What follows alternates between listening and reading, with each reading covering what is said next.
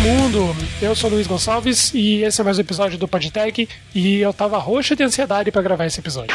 Aqui é o Everton e eu estou no desde 2015. Como é que é o negócio? Que é o Lucas, eu sou do Nubank, eu tô desde 2013, antes de lançar um cartão na rua. Oi, eu sou a Bel, eu tô no Nubank um pouco mais de dois anos e meio. Oi, eu sou o Pedro, eu sou Product Manager no Nubank e tô lá faz três anos e pouquinho também. Aqui é o Paulo, só tô esperando o cartão de débito no Nubank para fechar minha conta no banco tradicional. Quando será que teremos?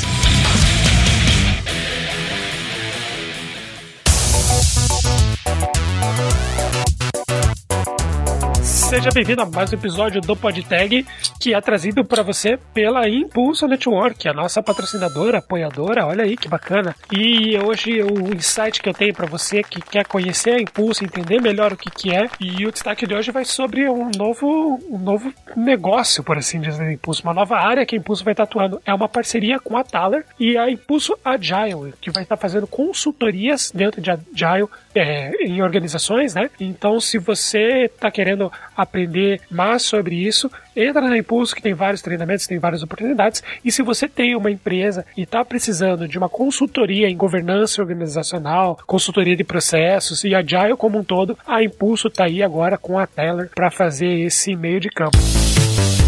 E se você não quiser ouvir os recados e e-mails da semana, você pode avançar diretamente para 8 minutos e 5 aumentos de limite. Podcast da semana. Hoje o podcast é sobre quadrinhos. Ele é o Confins do Universo. Ele é comandado pelo Sidney Guzman, que é um dos maiores especialistas em quadrinhos do país. Ele é um jornalista, editor que já trabalhou com a Panini e a Conrad. Eles falam tanto sobre quadrinhos do mainstream quanto desconhecidos. Eles falam bastante também sobre o mercado de quadrinhos por dentro, né? Então eles entendem bastante como que funciona o mercado de quadrinhos do Brasil e do exterior. E também dão dicas, né? Conversam bastante sobre o que tá rolando na atualidade, sobre às vezes quadrinhos que têm relação com filmes que estão saindo por aí. Então é bem, bem divertido. Ele é bem descontraído, eles têm, sempre trazem bastante convidados que entendem bastante do assunto e, bem, e falam sobre assuntos bem variados dentro do, dentro do tema, né? Então fica a dica. Sensacional. E não esqueça que o Confins do Universo está lá no Castbox. Então acessa aqui no post o link e vai lá conhecer esse podcast irado. Evento da semana. Olha só, o evento da semana é o Road Sec São Paulo. No dia 10 de novembro a gente vai ter o Roadsec São Paulo, que é um evento muito conhecido na comunidade hacker, já está na quinta edição. É um evento que celebra a cultura hacker em todas suas vertentes: segurança, desenvolvimento, makers e ativistas. Um dos maiores festivais desse gênero. Tem muita coisa legal, inclusive a final do Hack Flag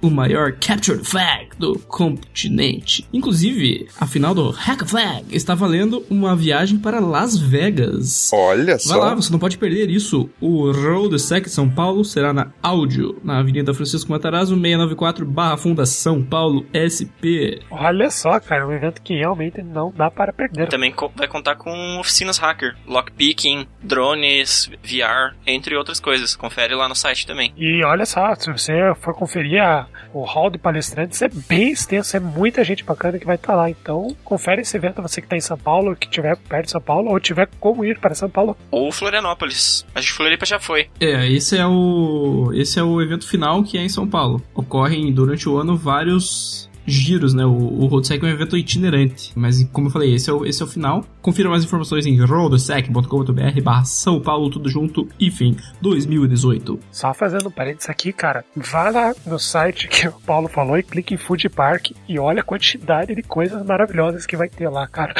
Caraca, deu uma fome. É porque nós estamos gravando isso aqui agora, meia-noite, numa sexta-feira. E daí tem um hambúrguer aqui, cara, ó. Meat Chopper. Porra, show de bola. Vai lá curtir esse evento que vai ser show de bola. hashtag dos ouvintes. Hoje nós temos um monte, né, João? É isso aí, menino. Olha a hashtag aí dos ouvintes, amigo. Como é que é? Renato Tarantelli sobre o episódio de fake news. Não, fala certo, fala certo.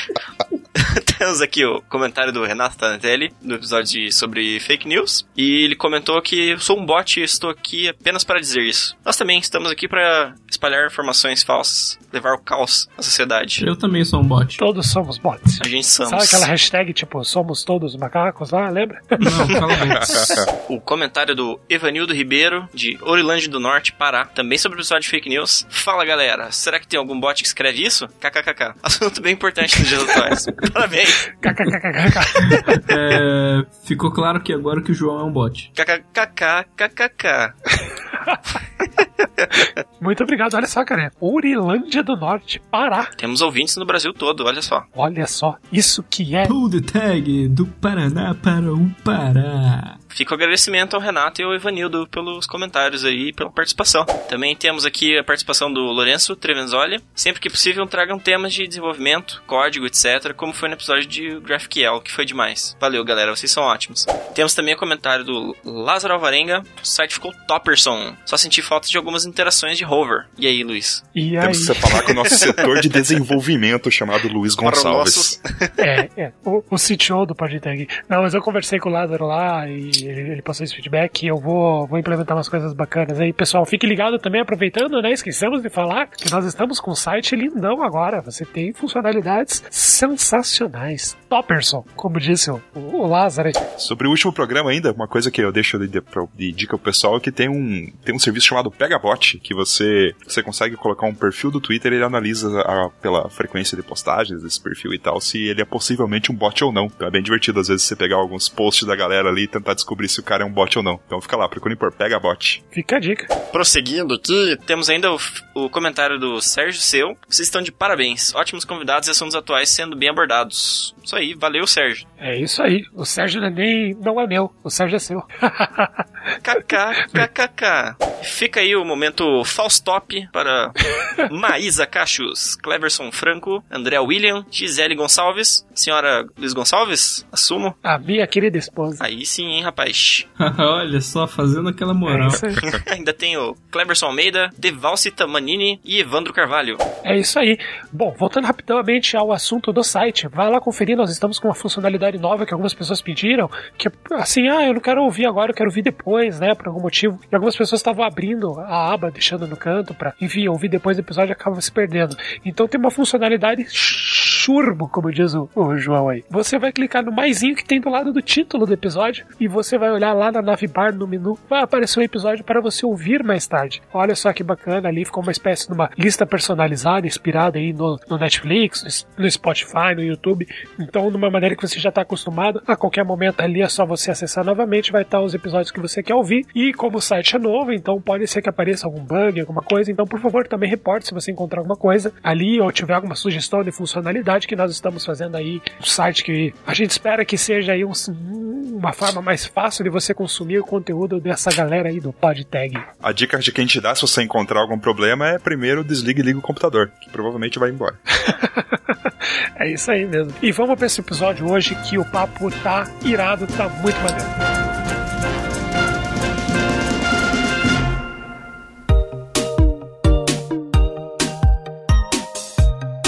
Bom, primeiramente eu queria agradecer a vocês. Faz muito tempo que a gente queria gra- gravar esse episódio. Muita gente pediu, né? A gente te- tá nessa pegada, nesse quadro chamado Tagueando, onde a gente conversa com startups e empresas modelos diferentes, legais. E o pessoal sempre falava, ah, grava com o Nubank. Então é muito legal que vocês tenham dedicado esse tempo aí para gravar com a gente, tá? Eu queria que antes da gente entrar no assunto aí, tecnologias, times, vocês se apresentassem aí, contassem um pouquinho mais do que vocês fazem, como que vocês vieram parar aí no Nubank. Beleza. Eu sou da Bahia, na verdade. Vim para São Paulo pouco antes de entrar no Nubank. Ainda bem que deu tudo certo. Consegui, fiz o processo seletivo, consegui entrar no Nubank. Hoje eu trabalho no time de Authorizer, que basicamente a gente é responsável pela autorização das transações. Então, se sua compra foi negada, provavelmente é a gente que fez alguma coisa para isso. Ô, louco, hein? Que pessimista, né? Tipo isso. Eu sou o Lucas, eu tô no Nubank desde 2013. Nem se chamava Nubank ainda, estava escolhendo o nome na época. Sou engenheiro do Nubank. Hoje eu trabalho no time de platform, que é o time é, especificamente numa, num foco de estabilidade dos serviços, para garantir que quando acontece algum problema ele não derruba o Nubank inteiro ou pedaço do Nubank, ele continue funcionando sozinho sem a gente precisar reiniciar as máquinas na mão. Tipo isso que eu tô fazendo agora. Ué, então, mas, mas não tem graça daí, pô. tem que ter pressão, não, brincadeira. Seria mais na parte de infra, Lucas? Então não é totalmente na parte de infra, é mais na parte de. Hoje o que eu tô fazendo é mais na parte de bibliotecas que todos os serviços usam. Entendi. Mas dentro do serviço tem um pessoal lá no, no, time também que cuida mais na parte fora do serviço, que é a infraestrutura mesmo. Mas eu tô focado mais na parte das, das bibliotecas mesmo. Caramba, bem, bem interessante. Eu sou o Pedro, eu sou Product Manager no Nubank e às vezes o papel, o papel do PM nem sempre é muito claro, mas a gente faz de tudo um pouco. No final do dia, o nosso trabalho é garantir que o time tá tomando boas decisões, está priorizando de forma certa, que a gente está conseguindo entregar o que a gente quer entregar, mas no dia a dia você faz de tudo um pouco. Eu, que ainda tenho um backgroundzinho de programador, às vezes até dá para codar um pouquinho, mas no geral a gente está olhando priorização, olhando o que precisa ser feito, preparando várias coisas. Pelo outro lado, também acompanhando release, acompanhando métricas, métricas de negócio, um pouquinho de tudo. No sentido de estatística, você diz assim, de, de monitorar todo, todo o core, é isso? Estatística sim, mas no, no sentido de, né, se a gente for pensar numa empresa, você tem tem e eles devem ser mensuráveis, do tipo, ah, a gente quer crescer X%, a gente quer chegar num número tal de clientes, blá blá blá blá blá blá. E quando a gente vai olhar na hora de priorizar funcionalidades, o que, que o time vai fazer? A gente vai fazer primeiro isso, primeiro aquilo e tudo mais. Essas coisas têm que estar conectadas, né? Tem que estar todo mundo na empresa olhando para o mesmo caminho. A gente quer chegar lá. E aí, também não me apresentei, mas eu sou Product Manager na Nuconta, né? Então, o que, que é mais importante da Nuconta fazer agora? Não, a gente vai fazer essa funcionalidade, depois essa, depois essa, porque isso tá. Porque a gente acredita que isso é o que mais vai nos ajudar a chegar nesses objetivos, né? Sejam os objetivos do Nubank ou até os objetivos da Nuconta que estão alinhados com o do Nubank. Faz sentido? Sim, faz, faz todo sentido. Então, é, vocês usam várias fontes de dados para chegar a conclusões, novos produtos, enfim, do, do, que melhorar. Não é algo assim, uma estratégia no sentido assim, é algo mais subjetivo, algo que vocês realmente têm o senso analítico para olhar, olha, isso aqui é necessário necessidade? É mais nesse sentido? Ou alguém tem uma ideia e começa a validar com os dados e com né, o planejamento e o histórico que vocês têm? É os dois, na verdade, né? É, eu acho que o principal ponto é uma questão de alinhamento. A gente tem que garantir que todos os times estão caminhando para o mesmo lado. E a ideia é que, apesar de, digamos assim, de, de, de, quando você vai falar de estratégia ter um pouquinho de intuição, isso tem que estar embasado em, em métricas, né? Eu tenho que, sei lá, se o meu objetivo é crescer, eu tenho que olhar para as métricas que são relevantes de crescimento e dizer, beleza, a gente está realmente crescendo, né? Ou se o meu objetivo é, sei lá, fazer mais clientes conseguirem pedir o cartão. Bom, tá bom, então eu tenho que olhar para essas métricas de a porcentagem dos clientes que consegue, sei lá, chegar até o final do processo de pedir o cartão e garantir que a gente está melhorando nisso. Não é, não é tão complexo quanto parece de um monte de fontes de dados e previsões e tudo mais, mas algo nessa linha. Sim, eu entendi é que eu, eu vejo assim,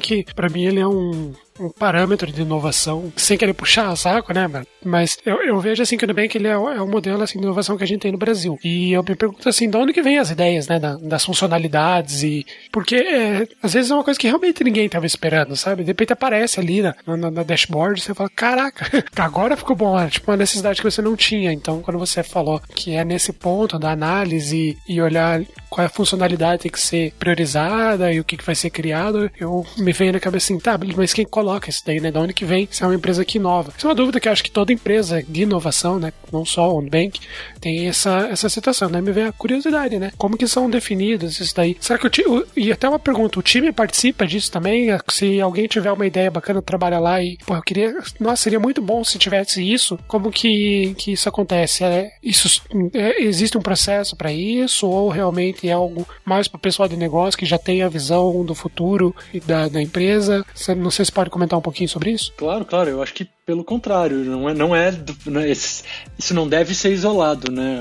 A gente, a gente usa o modelo de squads, depois até dá para falar um pouquinho mais sobre isso. Mas a ideia é que cada squad é dono de um pedacinho do produto, né? Então, por exemplo, a gente estava falando da Bell e da parte de autorização. Então, quando a gente vai falar de autorização, é o time, né, o squad que é dono daquilo tudo, que o squad que define o que, que vai fazer, como vai priorizar e tudo mais. E esse é um processo que ele tem que ser construído todo pelo time. Algumas pessoas e mais antigamente antigamente se via o PM como o cara que é dono do backlog. Não, isso não é verdade. Eu acho que o nosso papel é muito mais facilitar esse processo, garantir que a gente tenha as conversas, garantir que a gente toma as boas decisões, mas isso vem tudo do time. Eu acho que esse ponto da inovação é engraçado. A gente não fala em, ah, agora a gente precisa inovar. Ah, não, agora esse aqui é um time de inovação. A inovação vem do simples fato da gente estar tá sempre se questionando o que, que faz sentido, o que, que seria legal, uh, testando coisas novas e tendo autonomia para isso, né? Mas não existem pessoas lá que são responsáveis por inovar ou que as ideias vêm de um grupo, vêm do pessoal de negócio. Não, nada disso, né? O time é dono daquilo. Lógico que eh, quando eu falei antes dos objetivos, é a gente como time sabe para que caminho a gente quer ir, mas o que, que a gente vai fazer para chegar lá, o que, que é importante, o que, que não é, é uma decisão toda do time em conjunto. Lucas e Bel, por favor, não me deixem mentir sozinho aqui, né? Mas... É, deixa eu só dar, dar uma deixa só dar uma outra perspectiva para isso, né? É, a gente está numa empresa que tem agora mil e poucas pessoas, né? Essas mil e poucas pessoas, elas também são usuários de serviços financeiros em várias instituições diferentes, e vários bancos diferentes, alguns há vários anos. Então, a gente, bem desde o começo da empresa, né? A gente tinha várias frustrações que tinham coisas que a gente não conseguia fazer nos bancos tradicionais. Essa motivação ajudou a criar uma das, algumas das primeiras features que a gente tinha. E fora isso, né? A gente tem o, o atendimento ao cliente é dentro do próprio Nubank. Então, significa que a gente tem uma capacidade muito boa de ouvir os clientes e usar isso como um feedback para o processo de desenvolvimento também. Então, a gente consegue tanto demandas que a gente mesmo, tipo funcionalidades, coisas que a gente queria que tivesse no cartão de crédito ou na conta, mas também coisas que os clientes ficam falando o tempo todo que queriam e a gente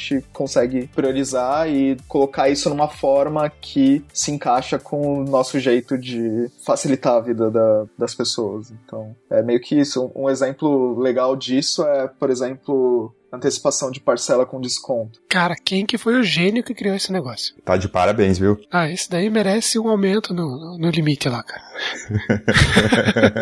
Se eu te contar que isso foi uma feature que saiu de um hackathon, o primeiro hackathon que a gente fez no Nubank. Ah, que legal. E a pessoa fez um MVP, deu um monte de coisas depois, mas deu um MVP, fez um MVP em tipo 48 horas aí e colocou a feature no ar e meio que tá até hoje a feature, né? A gente iterou nela algumas vezes, mas foi uma coisa que alguém queria muito que isso acontecesse, foi lá, colocou e é uma coisa que nenhum banco quis fazer na vida porque e podia, né? Porque não, né? eles recebem dinheiro antes do que precisavam, é, mas nenhum banco quis fazer e a gente foi lá e, e, e fez. Hoje em dia não é, é, colocar alguma funcionalidade no app, não é só ir lá fazer um hackathon, né? Meio que começa a ficar muito. A gente precisa também ter uma linguagem só e tudo mais, só colocar lá é, não, não, não, é, não é a resposta, mas é o exemplo de alguma coisa que foi uma, uma pessoa que teve a ideia. A gente já tinha tido a ideia antes e colocou no backlog para ninguém pegar nunca na vida, né?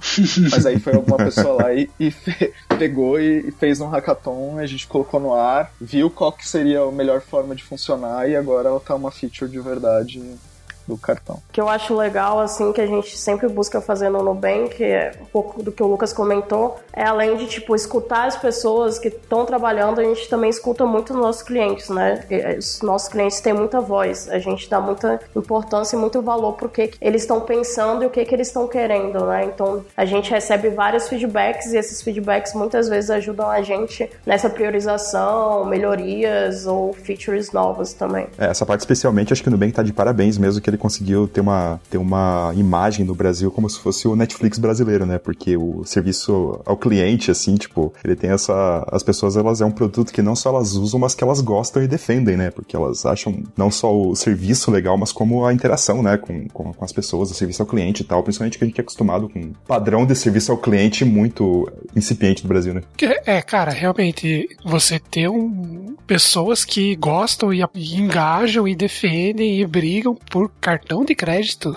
tipo, quando que isso aconteceu no Brasil? As pessoas queriam ser livrar do cartão de crédito. Hoje as pessoas fazem fila e ficam tristes quando elas não são aprovadas no Nubank. É realmente é algo muito diferente, é muito, é, é, é, muito desproporcional se você for pensar em outros concorrentes, né? Tipo, as pessoas não querem mais cartão. E no Nubank é mais fácil. Acho que principalmente porque não tem tarifa, né? Mas é, realmente foi muito, muito bacana. E daí até queria entrar num, numa pergunta que, assim, o Nubank inicialmente ele era realmente um cartão de crédito, né, sem tarifas, tinha essa pegada. Hoje ele já tem outros produtos, né, e recentemente lançou a conta, e a, a no conta, né, e daí eu queria que vocês definissem para vocês o que, que é o Nubank hoje, atualmente. O que é o, o core, que, qual que é o negócio do Nubank? Cara, eu acho que assim, o Nubank, por definição, a gente é uma empresa de tecnologia. A gente não é uma empresa, não é um, um banco, uma empresa de produto financeiro especificamente. Por quê? Porque a gente acredita que o nosso core é usar a tecnologia para resolver problemas, sim, problemas de, de, serviços financeiros, problemas do mercado financeiro, né, para empoderar os,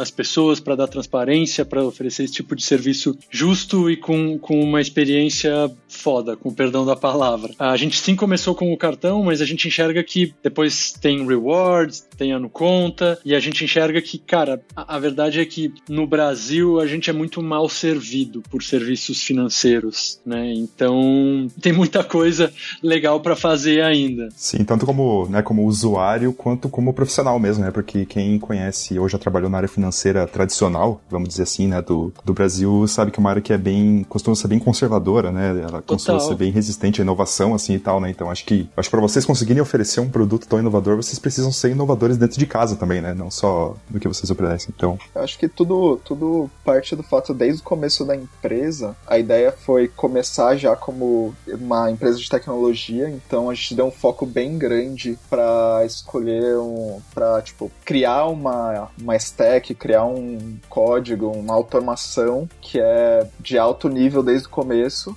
para a gente conseguir ter uma eficiência em resolver os problemas que a gente ia resolver na, na época, né? Por exemplo, implementar um cartão de crédito. A gente resolver isso de uma forma bastante eficiente e conseguir repassar essa eficiência para os clientes. Tanto que a gente criou lá o cartão sem custo nenhum né, para o cliente, sendo que tem custo para, por exemplo, emitir um cartão, né? Então, tipo, a gente precisa imprimir o cartão, a gente precisa mandar pelo correio, a gente precisa que o cartão chegue na pessoa, a gente precisa pagar o salário de todo mundo. Então, a gente, por um lado, a gente precisa conseguir ganhar dinheiro, certo? E ter uma empresa que se sustenta. Por outro lado, a gente tenta o máximo possível reduzir os gastos em coisas que a gente consegue resolver com tecnologia, em eficiência de atendimento e eficiência de não precisar ter uma pessoa te é, cuidando de você o tempo inteiro, que, que nem os bancos querem que você vá lá na agência para falar com o seu gerente. A gente não precisa disso. A gente quer que você consiga ser dono da sua vida financeira, conseguir entender como funciona um cartão de crédito, conseguir usar o app é, e, e, gerenciar a sua conta de uma forma boa e fácil, para você não precisar ficar dependendo do, da boa vontade do banco. E mesmo assim, quando você precisa da nossa ajuda, da melhor experiência que a gente pode dar de ajudar e de atender. Eu acredito que o desafio também é você educar, o, de certa forma, fazer o cliente entender, né? Entender o lado do cliente de que é um mercado que está mudando no Brasil, né? Que as, a, o, as pessoas, elas ainda estão muito acostumadas com o modelo físico, né? De você ter que ir na, na sua agência bancária, resolver as coisas assim e tal, né? Então, acredito que na primeira vez que o cliente precisa resolver um problema que ele iria direto no banco para resolver, ele fica meio pensando, tá, mas o que eu faço agora, né? Então, acho que o atendimento ao cliente é um negócio bem, bem importante nessa parte, né? É, mas pelo outro lado, eu até, até diria que o cliente quer ter o problema problema resolvido, né? Ele não quer necessariamente precisar sair e ir numa agência. Ou seja, quando ele precisa, a gente está aqui. Né? Ele pode abrir um chat, ele pode ligar, ele pode mandar um e-mail, ele pode falar pelo Twitter, pelo Facebook. Mas assim, o meu trabalho é resolver o problema. E isso é mais importante do que tomar cafezinho numa agência bonitinha e, e tudo mais, sabe? Eu, eu, entendo que essa mudança de comportamento ela nem é tão significativa. Pelo contrário, eu acho que quando, quando o cliente se dá conta que ele pode abrir um chat e resolver na hora o problema que ele teria que sair da casa dele, ir até a agência, ficar esperando, conversar com alguém. Tipo, ele enxerga facilmente o quanto esse modelo antigo não faz sentido. A pessoa identificou um problema que ela estava acostumada a viver, não via como um problema, daí quando veio uma solução como essa, a pessoa fala, cara, quanto tempo eu perdi na minha vida, né? O Lucas comentou aí que vocês tentam focar muito do tempo de desenvolvimento para fazer com que a pessoa perca menos tempo com alguma coisa que vocês podem resolver com tecnologia, né? Nesse sentido, e claro, não tendo tanto tanto custo assim para vocês. Nesse sentido, vocês costumam, por exemplo, usar tecnologias open source? Como que é por dentro da stack de vocês essa parte de otimização de custo com tecnologia para resolver o problema do cliente? Eu acho que essa otimização é menos no tipo escolher ferramentas grátis, é mais no sentido de construir a tecnologia, de tipo ser dona da tecnologia e ter a capacidade de adaptar o sistema para a necessidade do cliente, a necessidade mais, mais imediata. Então, não é tanto em tipo economizar em tipo usar tecnologias XY,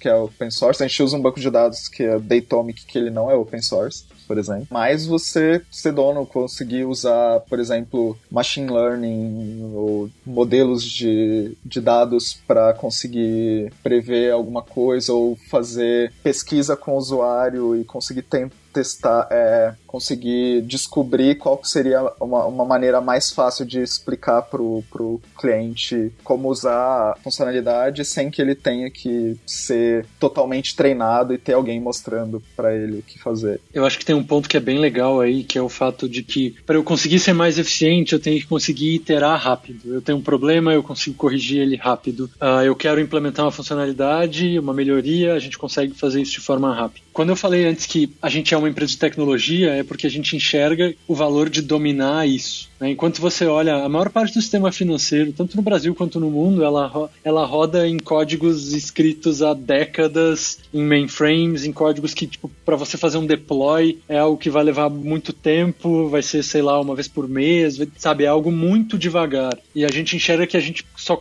a gente só consegue ser mais eficiente, ou o que nos permite não cobrar tarifa, conseguindo ter o domínio e ter agilidade com a tecnologia. Então, ao invés de eu buscar tecnologias que são tradicionais, muito, sei lá, como eu vou dizer, em vez de eu olhar para a tecnologia do ponto de vista conservador, que é ah, o, o, normal de uma instituição financeira e que terceiriza muitas coisas e compra ou manda desenvolver fora muitas coisas, a gente enxerga que não. A gente enxerga que é, quais são as melhores ferramentas que eu posso usar para resolver esse problema de forma rápida, de forma ágil e no fim do dia conseguir ser mais eficiente. É, a gente, principalmente na parte de desenvolvimento, a gente tem muita liberdade para escolher as melhores ferramentas, o que, o que a gente gente considera melhor para atender aquele problema, independente se vai ser open source, mas a gente enxerga o custo que vai, isso vai trazer para a gente no futuro, né? Por mais que a gente esteja pagando, mas o, quão, o quanto de eficiência a gente vai ganhar, o quanto de valor isso vai agregar para o cliente. É muito mais importante do que o custo em si. E aí sobre o ciclo lá que o Pedro falou, né, que é a, a gente desde o começo, a primeira coisa que a gente fez foi criar uma pipeline de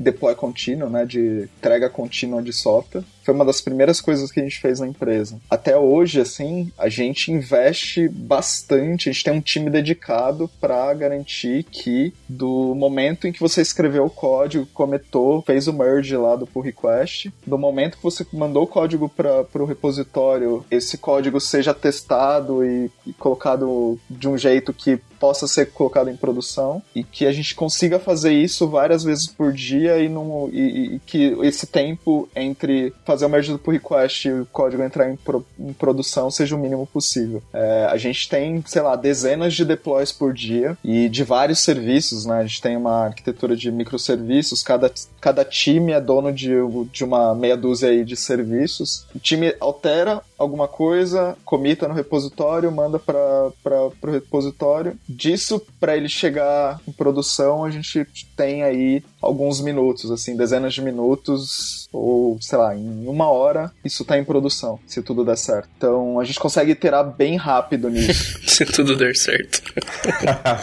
Gostei dessa parte. É, tipo, a gente não é, não é só ser vida louca e só colocar qualquer tipo de código em produção, né? A gente tem toda uma infraestrutura, toda um, uma pipeline para que isso seja possível, né? Então a gente tem testes unitários, a gente tem testes de integração, a gente tem testes que rodam serviços inteiros lá, que é os testes e que a gente chama ponta a ponta. É, a gente tem testes de contrato entre serviços, então a gente garante que todas as mensagens que um serviço manda, o outro serviço consegue consumir. É, consegue entender. Então a gente tem várias testes que a gente pode fazer. É, a gente consegue fazer. A gente não, não, não tá fazendo nesse ponto, mas a gente tem uma monitoração, por exemplo, que se a gente fez um deploy que chegou em produção e começou a dar erro, a gente consegue voltar na mesma hora e ver o que está acontecendo. A gente tem monitorações que alarmam pra gente que se a gente fez um deploy e começou a dar muito erro, por exemplo, é, a gente consegue notificar o time que, que é responsável por aquele serviço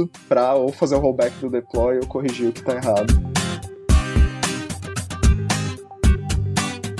Eu queria falar duas coisas que eu, eu até hoje não encontrei nenhuma outra empresa na verdade, nenhuma outra startup, não só startups, mas nenhuma empresa do Brasil ainda ouvi falar disso, que é Clojure e Datomic, né? se vocês puderem explicar um pouquinho pra gente o porquê da escolha disso daí, a gente já ouviu falar um pouquinho, né? A gente escuta em outros podcasts, em artigos aí que vocês usam, mas ainda o pessoal não explicou exatamente o porquê da escolha destas tecnologias especificamente. Vocês podem dar um panorama qual que foi o motivo que vocês optaram, até inclusive por uma programação funcional, né? Não uma programação tradicional como a imperativa que a gente já está acostumado em outras, em outras ocasiões? Bom, a gente começou com uma empresa de tecnologia e a gente já sabia que o problema que a gente ia resolver era um problema de sistemas financeiros. Né? O modelo de domínio aí financeiro é uma coisa que, que tem muito a ver com matemática. E programação funcional também tem bastante a ver com matemática. Então, é uma coisa que casa melhor com domínio que a gente escolheu para resolver, né? O problema que a gente escolheu para resolver é muito parecido com matemática. Fora isso, né, programação funcional é uma das formas de você simplificar o jeito que você desenvolve também. Então, acaba que quando a gente programa aí orientado a objetos, por exemplo, a gente tem que adicionar um monte de coisa, um monte de padrão de projeto aí, design patterns da vida, para um monte de framework para as coisas funcionarem. E a gente aprendeu meio, meio que depois isso, mas programação funcional a gente precisa menos disso, porque próprios jeitos de trabalhar com funções e compor por funções, eles eliminam a necessidade de você ter um monte de padrão de projeto, um monte de framework para resolver os seus problemas. A gente chegou primeiro, na, na verdade, no Datomic, que é o banco de dados. De novo, a gente está resolvendo um problema financeiro que significa que a gente vai mexer no dinheiro das pessoas. A coisa mais importante é não pode sumir dinheiro, não pode aparecer dinheiro, não pode acontecer uma coisa que eu não consigo explicar. E o Datomic é um banco de dados que ele guarda, ele não guarda o dado em si, ele guarda as mudanças que aconteceram em cima do dado. Isso significa que eu tenho todo o histórico de tudo que aconteceu com o que eu salvei no banco. Então eu consigo ver o, o banco exatamente como ele era três dias atrás, há um mês atrás, há um ano atrás, e eu consigo adicionar metadados aí nas transações que eu salvo no banco para dizer, por exemplo, quem foi o usuário que fez aquilo, qual é a versão do código que está rodando ali, qual é o rastro, né, o tracing que do, da transação que chegou ali, eu consigo correlacionar isso com os logs. Eu consigo fazer várias coisas que nos bancos tradicionais aí, é, e mesmo nos, no, no SQL da vida, a gente não acha. E aí o Datomic foi feito em Clojure, então Clojure era a melhor linguagem para integrar com ele, e a gente acabou usando Clojure, que é uma linguagem baseada no Lisp, roda dentro do Java, significa que a gente ganha todo, todo o suporte que já existe na comunidade Java, a gente pode usar qualquer biblioteca Java dentro do Clojure, fazer deploy num servidor Java, por exemplo, e depois a gente percebeu né, que o Clojure ele é uma linguagem bem simples, no sentido de que ela tem bem poucas funcionalidades da linguagem em si. A gente aprender Clojure em si é bem fácil para alguém que já sabe programação funcional. É bem fácil aprender Clojure. É uma linguagem, é um, é um ecossistema que ele não adiciona mais problemas para você resolver. Ele meio que te ajuda a resolver os problemas sem criar complexidades desnecessárias, que é o que acontecia quando a gente programava em Java, que tem que ter um monte de padrão de projeto e um monte de framework que te atrapalha no que meio que dita como você tem que escrever o seu código, ou nos Ruby da vida que a gente instala uma biblioteca e isso meio que pode impactar todos os códigos que eu escrevi e eu tenho que ser muito mais cuidadoso com o que eu escrevo, porque as bibliotecas podem interferir no código que eu estou escrevendo. Isso não acontece no Clojure. Legal. E como que funciona a, a parte de vocês capacitarem os, os profissionais, os programadores e tal, para trabalhar com essas tecnologias que... Eu sei que o Clojure é uma ferramenta de mercado, embora muito pouca gente use eu tenha visto muita pouca gente usar no Brasil, né? Como que funciona isso? Vocês tentam trazer pessoas que já têm alguma base ou vocês querem trazer profissionais que vocês confiem e possam ensinar dentro de casa? Como que funciona isso? Acho que eu posso falar um pouquinho. É mais por essa segunda opção, né? A gente tenta procurar bons profissionais profissionais, bons programadores, independente se já trabalharam com Clojure ou se já usaram Datomic ou outra tecnologia que a gente use. A gente acredita muito, até por essa característica que o Lucas falou, que o Clojure ser fácil, ser uma linguagem simples, quer dizer, não fácil, mas digamos enxuta, não é tão difícil assim para você passar esse conhecimento. Tipo, é uma linguagem que o core dela é muito pequeno, então você consegue conhecer a linguagem, digamos que rápido.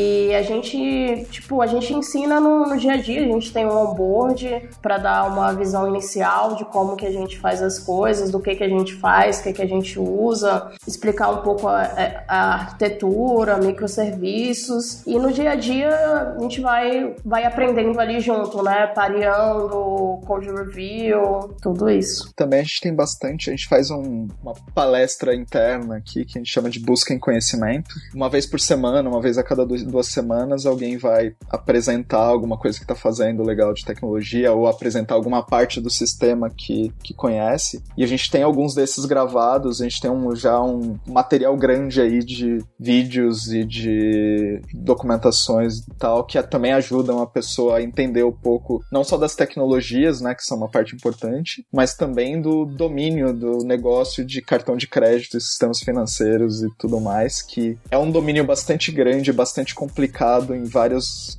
sentidos. Então, só o, você aprender aí como fecha uma fatura, calcula juros e cobra a pessoa que não tá te pagando, isso daí é, é uma coisa gigante, assim, que a gente tem aí bastante material sobre isso também para ensinar as pessoas. É isso que eu ia perguntar, porque não basta a pessoa só saber programar, é importante que ela tenha conhecimento do, do mercado financeiro, entenda como funciona uma transação. Eu imagino que isso deve ser uma dificuldade também, né? Além da barreira técnica, né? Tipo, de mostrar pra pessoa, não, a gente trabalha aqui, tem, o pensamento é diferente. E eu até queria perguntar para vocês, quando vocês entraram no Nubank, vocês já tinham uma bagagem desse conhecimento ou vocês vieram de outras áreas, de outras empresas, né, que, que atuavam em áreas diferentes e foram pegando aí enquanto vocês estavam fazendo? Eu tinha bem pouco conhecimento mesmo nessa área. Eu vim de uma empresa que trabalha na área jurídica e eu usava muito pouco cartão de crédito, para ser sincero. Então, eu entendia bem pouco. Fui aprendendo quando eu entrei no Nubank mesmo. Também eu vim de e-commerces ou de, de área de ensino, tudo mais, então não tinha nada a ver com sistemas financeiros. É, eu sabia um pouco de programação funcional no começo, porque eu já tinha brincado com isso um pouco, mas não sabia nada de cartão de crédito, sabia que dava pra você comprar e depois vinha a fatura e eu tinha que pagar a fatura. Se eu não pagasse, eu pagava juros, era isso que eu sabia. Bastante até, eu acho. Mais do que eu gostaria. Legal, eu, eu, sou um pouquinho diferente. Eu já eu vim de uma empresa de pagamentos online, eu já tinha um, ah, uma certa noção do mundo do cartão de crédito, mas nesse nível do detalhe detalhe do cálculo de juros é sacanagem, né? Aí é. Aí não.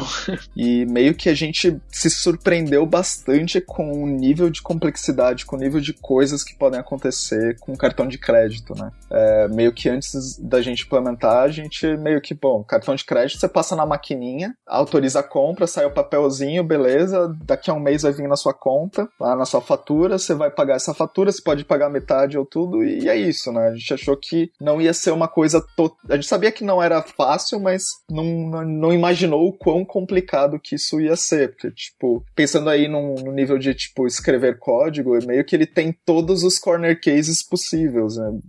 Possíveis. A pessoa pode pagar a fatura inteira, metade dela, não pagar nada, ela pode pagar mais do que o total da fatura, ela pode pagar no dia do vencimento, um dia antes, um dia depois, um dia antes de fechar a fatura, um dia depois da fechar a fatura, a gente pode pagar um boleto no dia que fecha a fatura a gente reconhecer depois que fechar a fatura e a gente tem que reconhecer o pagamento antes e várias desses tipos de coisas que é uma explosão de combinações que, que, que acontecem que a gente não esperava que fosse tão grande. E a gente passou bastante tempo, principalmente porque a gente não veio do mercado financeiro, a maioria das pessoas, pelo menos os desenvolvedores, passou bastante tempo para conseguir entender qual era, quais, quais eram os problemas possíveis e conseguir corrigir todos os problemas possíveis. E além do mais, né, tem todo o problema de ser sistemas distribuídos que adicionam bastante coisa. Então, a gente tem coisas que os clientes veem em tempo real hoje no Nubank que eles não viam no banco, no banco tradicional deles. Por exemplo, a gente faz uma compra, compra tá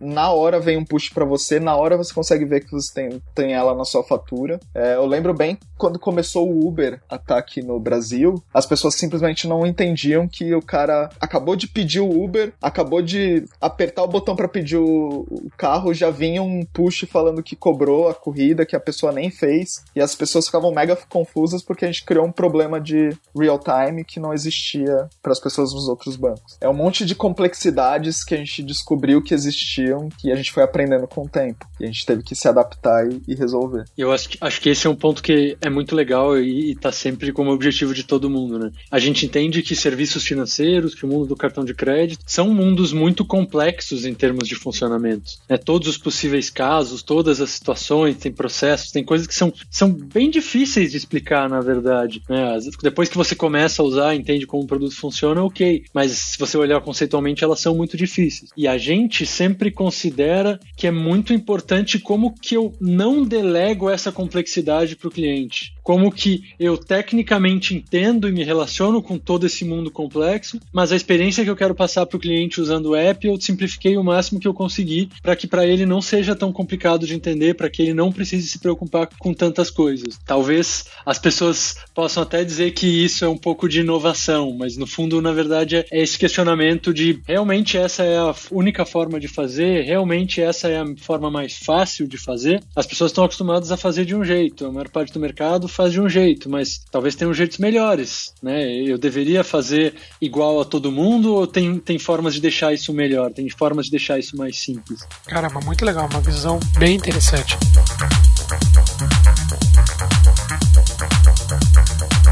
É, avançando um pouquinho na, na pauta, eu queria que vocês comentassem um pouquinho sobre a organização do time, né? A Bel estava falando ali que ela trabalha na parte da transação, de fato, né? Se, se, as coisas acontecem, é isso, Bel? Na consolidação, né, da, da transação. Já tem o time só dando conta, tem o time... Enfim, como que é a organização? É dividido pelo produto, é dividido pelo, pela funcionalidade? É, se vocês puderem explicar. E, e, também, assim, no sentido, o que, que vocês estão usando? Vocês usam Scrum? Vocês usam Go Horse? Enfim, qualquer metodologia que vocês usam para desenvolver e criar novos produtos. Certeza que é Go Horse. nossa, Go, Go Horse Inclusion, nossa. Ou vocês usam também teste unitário, né? Que é você fazer o código e testar uma vez só. TDD é teste depois deploy? teste depois de pronto. Essa é ótima. Usa bastante teste em produção. Não. A gente não tem uma metodologia, tipo, específica. A gente não usa, tipo, Scrum. A gente não usa, tipo, nenhuma metodologia de desenvolvimento específica na empresa. Mas cada time é livre para escolher qual que é a forma mais fácil de, de organizar o, o, o projeto, o backlog que, que o time acha melhor. A gente vai meio que pro lado de metodologias ágeis. A maioria dos times usam alguma coisa parecida com metodologias ágeis, mas é uma coisa mais fluida, é uma coisa mais livre do que ter uma metodologia lá específica usando. A gente aplica muito mais, a gente é muito mais restrito em metodologias de desenvolvimento do software, né, de escrever testes, de ter revisão de código, de ter deploy contínuo, entrega contínua e tudo mais, do que de gerenciamento de projeto. E como que funciona a parte de testes de qualidade de QA de vocês e tal? Porque eu vejo que ultimamente as empresas mais inovadoras elas estão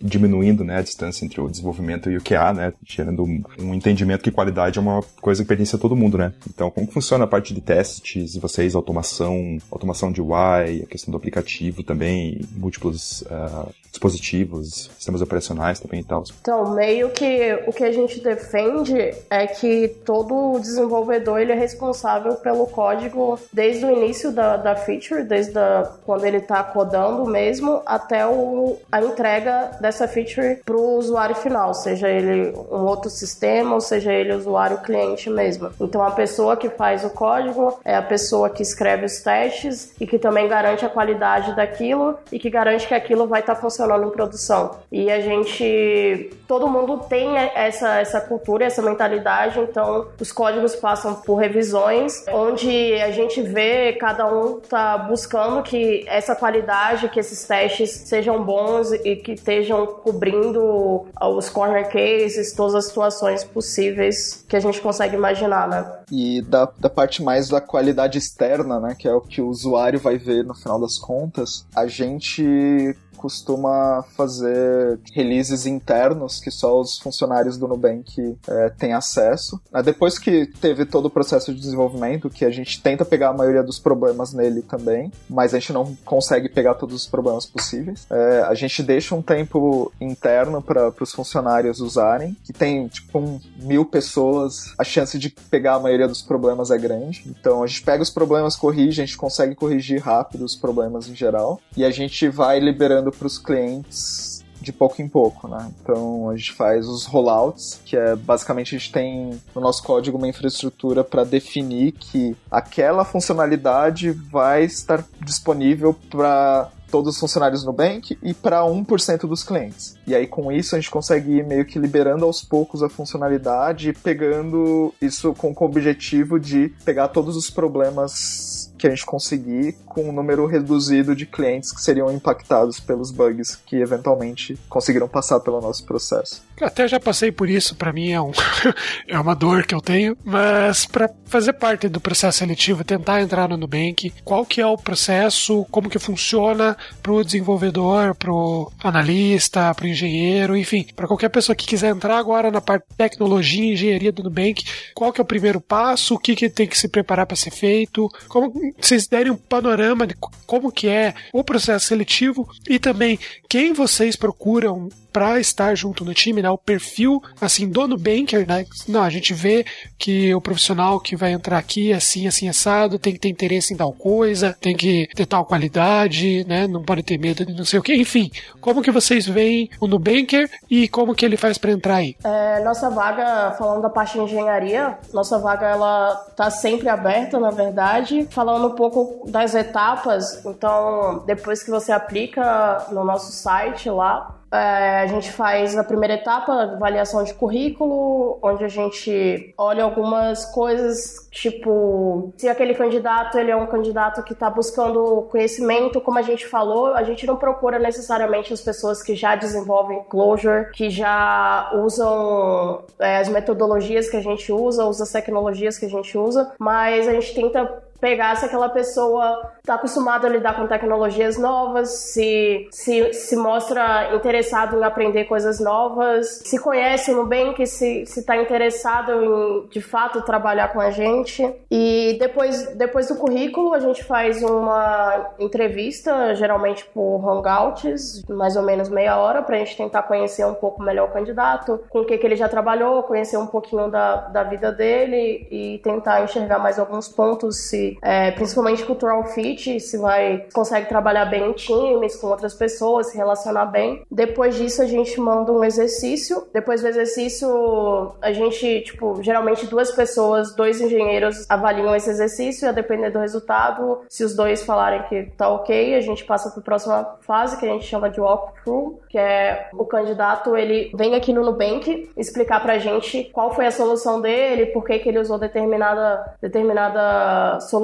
por que, que ele foi por determinado caminho ou não, esse tipo de coisa. E por último, é um pareamento. Ele vem também no Nubank parear com um dos nossos engenheiros por uma hora mais ou menos, ou em cima do próprio exercício que ele fez, ou um outro exercício, um novo exercício, onde a gente consegue ver como que ele consegue interagir, né? Como que, dado um problema novo, como que ele resolve esse problema com a linha de raciocínio, como que ele interage com outra pessoa. E aí depois a gente decide. Acho que é isso. Basicamente isso. E para se candidatar aí, é, a gente tem um, um link sou.nu barra vagasnu, quem quiser ver quais são as vagas que estão abertas no momento, não só de engenharia, tá nesse endereço. Eu brinquei ali, né? Porque eu participei do processo há dois anos, eu acho, um ano, um ano e meio. Inclusive foi quando eu conheci a Bel. E o processo, assim, eu tenho que falar da minha experiência que foi um processo muito bacana. Porque eu tive que aprender a trabalhar com funcional, por isso que eu achei legal entrar nesse tema. Porque eu não tinha noção, nunca tinha visto, eu tive que aprender, eu tive prazo, fui eu que defini o prazo. Eu lembro que a Bel que estava cuidando do meu processo, ela perguntou, né? Quanto tempo você vai levar para ter alguma base? Eu dei um prazo e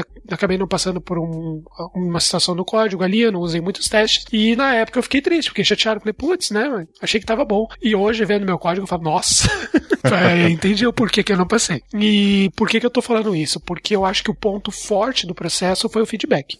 Já participei de outros processos em que nunca teve resposta, né? Nem positiva, nem negativa. Ah, não só eu, né? Acho que muitos dos ouvintes também já devem ter passado por essa situação. E o fato de vocês terem esse contato realmente, não só em entrevista, mas também na hora que tá fazendo teste técnico, de dar uma dica. É, no meu caso, passou a Bel passou alguns livros, né? Assim, pra, ó, oh, isso aqui é uma base legal para você evoluir nisso daí. Fez com que eu realmente fosse atrás. Eu acho que hoje eu teria uma condição melhor de participar do processo, claro, com outras, uma outra visão, né? Com outro pensamento, do que eu tinha naquela época. Por quê? Porque antes, se, se não tivesse o feedback, simplesmente, ó, não deu, muito obrigado, até logo, não, não saberia no que melhorar. Hoje eu sei no que eu preciso melhorar, no que eu melhorei, enfim, né? E eu acho que isso é um ponto muito positivo. E outras empresas, a gente conversou, por exemplo, com o Olist aqui também, que faz, que tem essa mesma ideia, né, de, de retornar pro candidato e falar, olha, melhora isso aqui que eu acho que daí mais para frente você pode tentar de novo, ou enfim, né, olha, a gente não não aceitou, não aceitou não, né, não, acho que não deu fit porque por causa dessa determinada qualidade aqui, não é bem o que a gente tá buscando aqui para o nosso time. Então fica aí meu parabéns para vocês nesse nesse lado, né? E a dica pro ouvinte aí, caso não seja selecionado, como foi o meu caso, vai buscar o conhecimento dentro disso que eles sugeriram para melhorar, porque realmente, pelo menos no meu caso, foi muito atencioso, foi muito bacana. Eu gostei mesmo. Que bom que você gostou e não tão bom que você não, não, não passou, né? Mas quem sabe aí você agora já, já com essa visão, você tente de novo. É, vamos ver, agora eu tô numa outra vibe, né? Então, tô tentando, eu tô trabalhando agora na Povo e, e, outras portas se abriram, mas eu reconheço, tipo, muita coisa eu evoluí desde, desde que eu fiz o processo, né? Então não é vergonha para mim dizer que eu não passei, até porque passar ou não passar em processos seletivos é uma coisa extremamente natural para qualquer pessoa, né? Então, mas de qualquer forma me construiu, me instigou a aprender uma nova linguagem. Eu não fiz em Clojure, fiz em Elixir. Eu não sei se atualmente ainda você pode mandar em outro em outra linguagem linguagem de, de programação funcional, né? Mas quando eu fiz, você podia escolher entre Elixir e tinha mais uma outra que eu esqueci, acho que é Haskell, Erlang também. Scala. Enfim, é melhor vocês falarem, não. não é melhor vocês falarem, não eu. é, a gente pode, pode mandar em Scala, Elixir, Clojure e Haskell. Acho que são as linguagens que a gente deixa fazer, né? Mas o, importante é que tem que ser uma solução funcional, né? Usando programação funcional, é, mesmo no Scala, por exemplo, que dá para você fazer o funcional, você ir mais pro lado funcional. Então, é meio que isso que a gente pede. E sobre o, a resposta aí do, essa parte aí do feedback, né, da, depois da vaga, a gente tenta aplicar a mesma a mesmo mindset de que a gente tem com nossos clientes, da gente tentar ser empoderar o cliente, ser transparente com o cliente. A gente tenta fazer a mesma coisa com, com, os, com os funcionários também e com os com as pessoas que estão passando do, pelo processo seletivo. A gente não quer que a pessoa só vá lá, faça um teste e saia do mesmo jeito que entrou também no processo seletivo. A gente quer que a pessoa, passando ou não passando, ela saia do processo também uma pessoa melhor, ou tipo um profissional melhor, sei lá. Então, por isso que a gente, é, se a gente vai falar não, a gente quer que a pessoa eventualmente consiga passar pro processo. Daqui a seis meses, um ano, estude o que faltou ou mude o que fa faltou e ela consiga participar do processo depois. É isso que a gente preza bastante aí no processo seletivo. Eu tenho uma pergunta polêmica. Lá vai. Quando que o client web de vocês vai sair do Angular 1? Pam, pam, pam. Olha, acho que você tá cutucando uma ferida que não é pra você cutucar, não, cara. Se eu te falar que esse código foi escrito, tipo, no começo de 2014, a gente mudou ele quase nada até hoje, e que, tipo, o nosso foco maior sempre foi no aplicativo mobile, cartão no aplicativo mobile. Tipo, os bancos em geral tem lá o net banking lá no desktop, lá na web, com um monte de funcionalidade, um monte de coisa que você quer fazer pro, pro app. A gente quer tentar simplificar essa parte financeira, que é uma, uma coisa bem, bem, bem complicada, a gente sim, tenta simplificar no aplicativo, né, para a pessoa usar o aplicativo. E essa parte web a gente meio que criou, porque a gente achou que as pessoas iam usar um monte ele. Acaba que eh, talvez o Pedro tenha mais informações que eu, mas as pessoas não usam tanto, não sentem tanto a necessidade de, de usar esse app web. E meio que hoje ele existe mais para caso você perca o celular e o cartão ou seja roubado, por exemplo, você consiga entrar na web, bloquear tudo e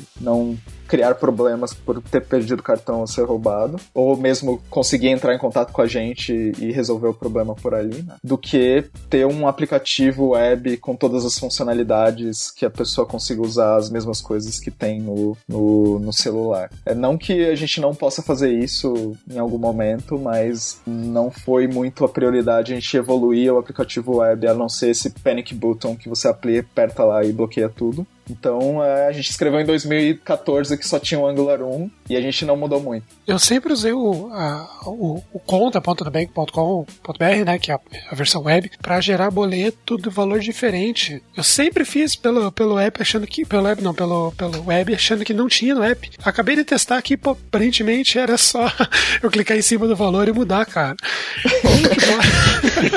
Boa. Pô, então agora eu vou ficar só no app, cara. Nossa, me senti muito, muito boa. Pessoal, ó, quem não souber, é só você clicar em cima que vai abrir o teclado. Mágico. é, mas eu acho que o ponto que o Lucas colocou é exatamente esse, né? Na verdade, tudo é uma questão de priorização. A, a gente enxerga que a experiência é primariamente no app, né? E tanto que quando a gente olha para, por exemplo, métricas de, de uso entre a, entre, entre a versão web e o app, o web é super insignificante. A gente, lógico que, por um lado, até gostaria de. de, de ele tá precisando de um tapinha faz um tempo, mas como a gente, a gente hoje ainda foca muito mais no app, a gente assume que a versão web está ainda um pouco defasada usando tecnologias mais antigas, né? Por exemplo, as nossas outras coisas web que a gente desenvolveu, né, que são o o back-office, né? O, tipo, o sistema de back-office nosso é web. E a gente desenvolveu usando tecnologias um pouco mais recentes né? do que Angular 1. A gente usa Clojure também no, no, na web, o Clojure Script, com alguns frameworks baseado no React. Hoje a gente está até desenvolvendo alguma coisa própria, uma coisa própria para facilitar esse desenvolvimento do nosso back-office, que é um pouco mais complicado do que o nosso app. Então, a gente tem essa, essa, essa parte de tecnologia front-end também, mas a gente foca ela muito mais nos nossos sistemas internos do back-office do que pro aplicativo pros, pros, pros usuários. E pro ouvinte aí que quiser ter algum spoiler ou alguma ideia, assim, tipo, ó, fica atento nisso aqui que logo tá, vai, vai sair um negócio bacana em tal, tal área aí, fica atento no aplicativo. Será que tem alguma, alguma funcionalidade aí ou alguma coisa que tá vocês estão planejando que vai ser muito bacana? Pô, tudo que a gente tá planejando vai ser muito bacana, né? Nem adianta dizer muito mais que Várias coisas. Né? É uma boa, uma boa resposta. resposta correta. O que dá para falar que a gente lançou recentemente aí, a gente deu uma repaginada né, no nosso cartão, agora ele tem um design novo, tem uma tecnologia nova, contactless, que é pagamento por aproximação só, e tá recente aí. Olha aí, é o, uma novidade muito bacana. A gente teve um episódio muito lá atrás sobre futuro do pagamento e que a gente tava comentando sobre NFC aí, o que que vinha. E a gente postou umas coisas nada a ver e vocês revolucionaram de novo. Parabéns. o cartão mesmo com NFC, isso acho que ainda nenhuma. Eu, particularmente, não conheço nenhuma empresa que tinha feito isso em nenhum lugar do mundo. Não sei se tinha algum outro modelo ou se realmente foi uma ideia interna aí no Bank. É, aqui no Brasil, acho que a gente foi o primeiro, mas lá fora já, já é bastante usado. E é engraçado porque tem umas outras coisas que pra gente, assim, tem uma complexidade bem grande grande, que é o, detalhe do detalhe que quem, quem, tá, que quem tá de fora não percebe. Mas, por exemplo, o cartão novo, os números estão no verso. Por uma questão de segurança, por uma questão de que as pessoas facilmente, quando o cartão chega, elas ficam tão animadas que elas querem tirar uma foto e compartilhar com, com os amigos. Então não é uma nem duas vezes que alguém tira uma foto e essa foto inclui todos os números do cartão. Isso dá um problema chato, porque aquele número foi comprometido, eu preciso reemitir e tudo mais, né? Ah, apesar de ser um detalhe pequeno, quando você está falando de, de uma rede grande, de uma estrutura grande, da Mastercard, da bandeira, dá um trabalho do cão você convencer que vale a pena ser o primeiro cartão que os números vão ficar no verso e não na frente, né? Esse cartão, por exemplo, além dele ser contactless, se você olhar, se você pegar ele na mão, ele tem um acabamento que é meio metalizado. Isso também é um trabalho do cão, que a gente teve que importar uma máquina da Alemanha, isso leva meses instalar e testar. Então é muito legal porque, uh, no fundo, a gente só quer que você pegue o cartão e, e ache ele foda e goste, fique bonito e tudo mais. Mas cada detalhezinho dele deu um puta trabalho. Eu imagino que foi uma coisa fora do normal. Porque realmente você não usa com muita frequência o número do cartão de crédito, você usa mais pra fazer compra Não, online, total, né? total. E quando você vai fazer compra online, pô, é só você virar o cartão, pô, tá ali atrás. não, não, não é tão difícil, né? E tem o cartão virtual, né? Na, na real, pra compra online é muito mais fácil você já tá lá com o seu celular comprando online no celular, você abre o aplicativo, gera um cartão virtual e usa o cartão virtual. Então, mesmo o número que tá atrás do cartão, você nem precisaria dele em nenhum momento. Você pode só usar o cartão virtual que tá no app já. É outro motivo pra ele estar tá lá do lado de trás, um pouquinho escondido, porque a ideia é que ele precisa existir, mas a pessoa não precisa usar. Bom, vocês querem deixar algum recado, algum jabá, alguma coisa aí pro ouvinte? Bom, a a hora é agora. Cara, eu, eu acho que, assim, obrigado pelo convite, é muito legal pra gente estar tá aqui compartilhando um pouquinho de tudo que a gente faz. Enfim, eu agradeço bastante o convite. Preciso colocar pra, pra seguir o Nubank nas redes sociais, que a gente tá postando um- uns vídeos e, e tudo mais de, do desse cartão novo que acabou de sair. Então tem bastante coisa legal, bastante novidade que vai acontecer em breve. A gente vai postar nas nossas redes sociais aí, então sigam-nos, Twitter, Facebook e tudo mais. Nós que agradecemos aí, muito bacana conhecer um pouquinho mais aí dessa, dessa empresa roxa. Muito, muito legal. Então, eu agradeço a vocês por terem participado conosco. Esse episódio foi muito bacana, muito diferente do que a gente estava acostumado. Muito legal, uma empresa muito inovadora. Para nós é uma honra ter gravado com vocês, entendido como que funciona o processo aí no Nubank. Espero que para o ouvinte também tenha sido bem relevante conhecer uma empresa diferente. E quando vocês quiserem conversar sobre outros assuntos, conversar sobre funcional, engenharia de software, enfim, qualquer tema que vier na cabeça de vocês, essas portas estão sempre abertas. E eu vou agora pegar aqui e gerar um boleto valor diferente, que achei isso muito legal. Não, paga pela no conta que o valor cai na hora. é isso aí, eu sempre faço isso também. Olha só. E eu quero saber pra quem manda um e-mail pedindo pra aumentar meu limite do cartão. Nem precisa, você pede pelo app. Ô, louco, aí, ó. Também clicando no valor e apertando pra frente lá do seu limite também dá pra fazer. Boa! Se você apertar oito vezes no seu limite, ele aumenta. Não sei se tem tempo, mas o engraçado é que o engraçado é que já rolou um bug nosso que era meio que mágico desse jeito, do tipo, se você colocasse que queria o limite 999, tipo, sei lá, 8 noves, você ganhava um aumento de limite, tipo, por causa de um bug no nosso modelo, por exemplo. Isso realmente aconteceu. Nossa, eu perdi essa. Perdeu essa daí. Se você tivesse no grupo do Facebook lá do, do Nubank, que a pessoa descobriu isso e postou e do nada várias pessoas pediam aumento do limite conseguiram. Isso aconteceu. Me diz que vocês contrataram essa pessoa pro QA de vocês, né? Pior que, não sei. não, não sei se foi, mas. É informação confidencial. Esse é um lance que é muito divertido de estar de tá numa escala tão grande, né? Tem um monte de coisas que você diz, imagina que isso pode acontecer, imagina que o cliente vai fazer isso, isso, isso, isso e vai chegar nesse corner case, imagina que alguém, alguém vai pedir o aumento de limite com o valor esse. Tudo isso acontece. É só você ter uma base grande o suficiente que vai acontecer. Ponto. Brasileiros, né, cara? Não dá pra. Não dá pra dar brecha com os brasileiros. Obrigado, gente, pelo convite, pela oportunidade. Sempre bom estar participando com vocês. Isso aí. Volte mais vezes. Voltem mais vezes e você, ouvinte que acompanhou o PodTag, não deixe de se inscrever em nossas redes sociais, não deixe de curtir aqui no aplicativo, no agregador que você estiver utilizando. Compartilhe com seus amigos, compartilhe na sua empresa. E é isso aí. Tag abraços. Tchau.